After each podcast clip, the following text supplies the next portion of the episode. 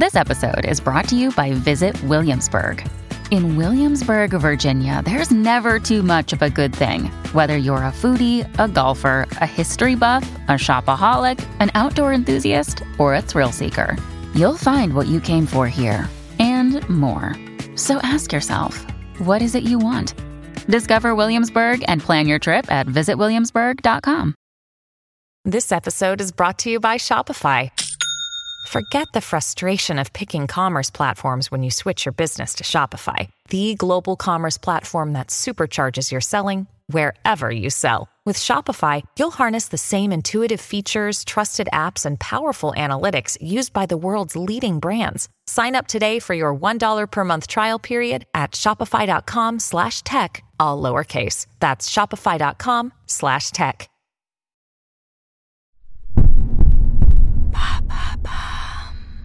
Qu'est-ce que le mom shaming? Merci d'avoir posé la question. Le 29 mai 2022, c'est la fête des mères. Si les mamans sont exceptionnelles, elles portent aussi une charge mentale impressionnante. Et à l'instar du body shaming ou du slut shaming, des expressions désormais connues, il existe aussi le mom shaming qu'on peut traduire par la culpabilisation des mères.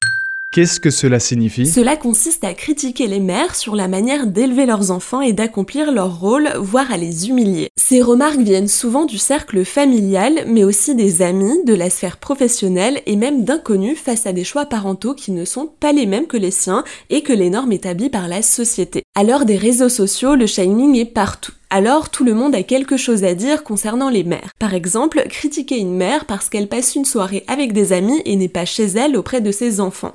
L'expression est apparue à la fin des années 2010 sur les réseaux sociaux en France et quelques années plus tôt dans les pays anglo-saxons. En 2017, l'hôpital pour enfants de l'Université du Michigan aux États-Unis a mené une étude. Parmi les femmes interrogées, 61% affirment avoir été critiquées durant les 5 premières années de leurs enfants à propos de leur manière de l'élever. 42% parlent également d'une anxiété maternelle. Interrogée par l'Obs en 2019, la journaliste Amandine Joet, qui a écrit un livre sur la parentalité, explique le poids du rôle de mère. Dans l'inconscient collectif, la parentalité est un savoir qui appartient naturellement aux femmes.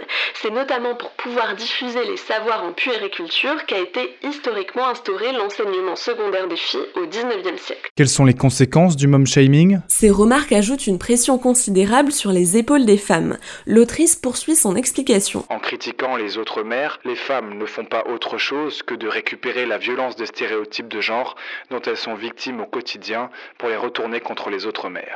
Avec le mom shaming excite la sororité. Les conseils peuvent exister, mais il faut veiller à ce qu'ils ne se transforment pas en remarques blessantes et surtout, il faut respecter les choix des mères.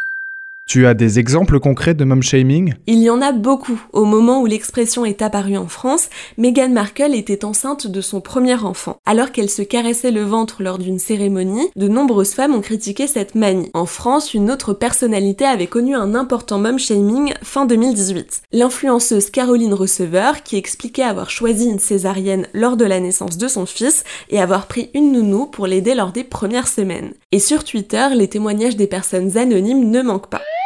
Et ce phénomène ne concerne pas les pères? Au contraire, les pères connaissent une héroïsation, alors que selon l'INSEE, en 2020, 70% des femmes s'occupaient de l'ensemble des tâches domestiques. Un article publié dans le magazine Gala, début mai 2022, a fait un bad buzz.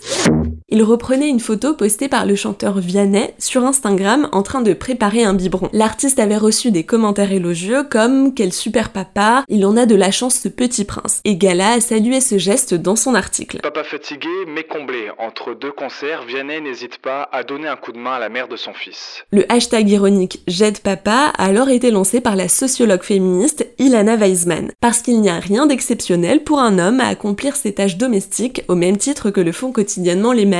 Voilà ce qu'est le mom shaming. Maintenant, vous savez, un épisode écrit et réalisé par Pauline Weiss. Ce podcast est disponible sur toutes les plateformes audio et pour l'écouter sans publicité, rendez-vous sur la chaîne Bababam Plus d'Apple Podcast.